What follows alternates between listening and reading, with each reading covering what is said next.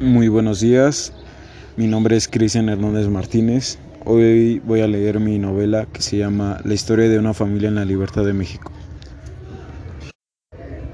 Capítulo 1. Les contaré una historia muy cardíaca, así que preparen sus palomitas y pongan atención a la novela creada por Cristian Hernández Martínez. Hace 211 años pasó algo muy feo. Nos comentó Santiago que su abuelito le había platicado que cuando él estaba pasando la tarde con su familia, junto a su esposa y sus hijos, empezó la plática. Y su esposa dijo que nunca quisiera que él se fuera a una batalla, porque no quería estar sin él. No quisiera quedarse sola con sus hijos. Él comentó que nunca pasará. Eso si llegara a suceder, hará lo, posible para estar con ellos sano y salvo. Él se encontraba por la mañana, recién levantado, y por el motivo de que ya estaban los españoles, los andaban cuidando a ellos.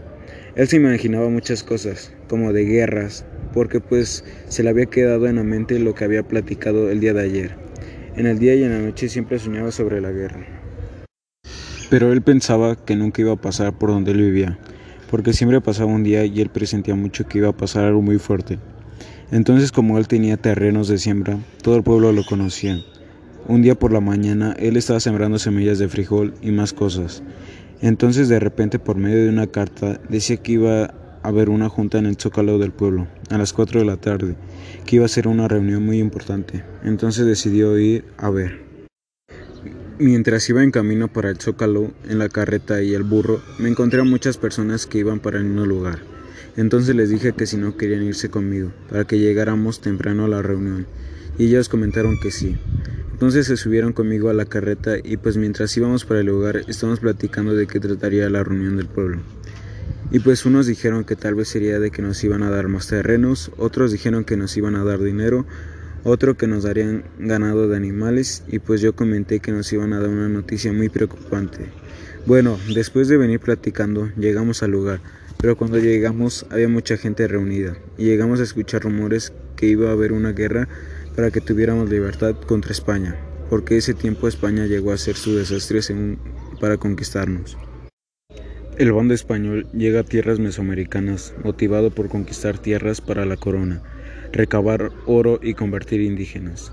Ello lo carreará prebendas y prestigios, además de cumplir con su misión evangelizadora.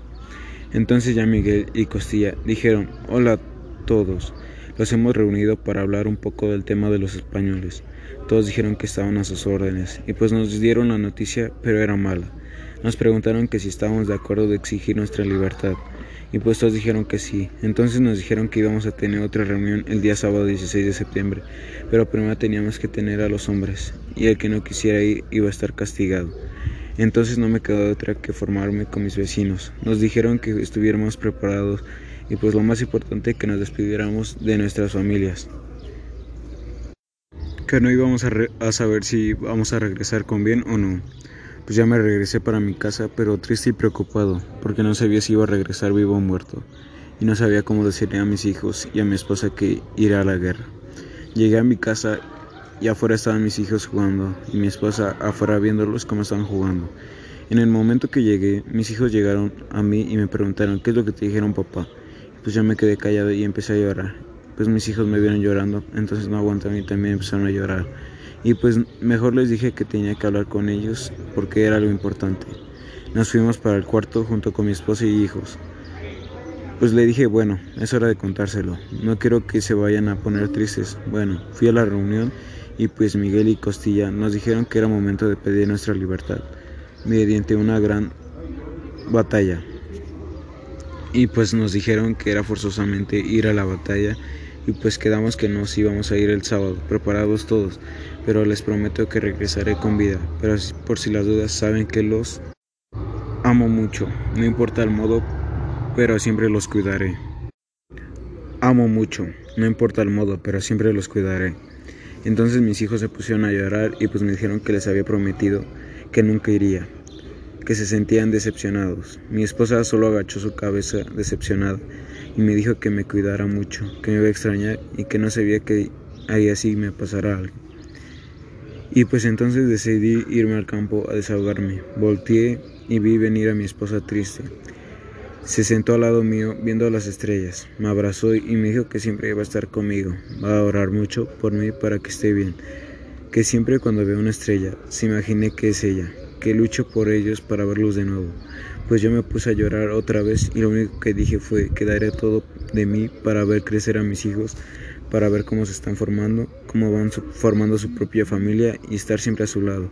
Ojalá, ojalá nunca me pase algo. Espero volverte a ver de nuevo, darte muchos besos. Si es que no regresara vivo, siempre los cuidaré desde el cielo.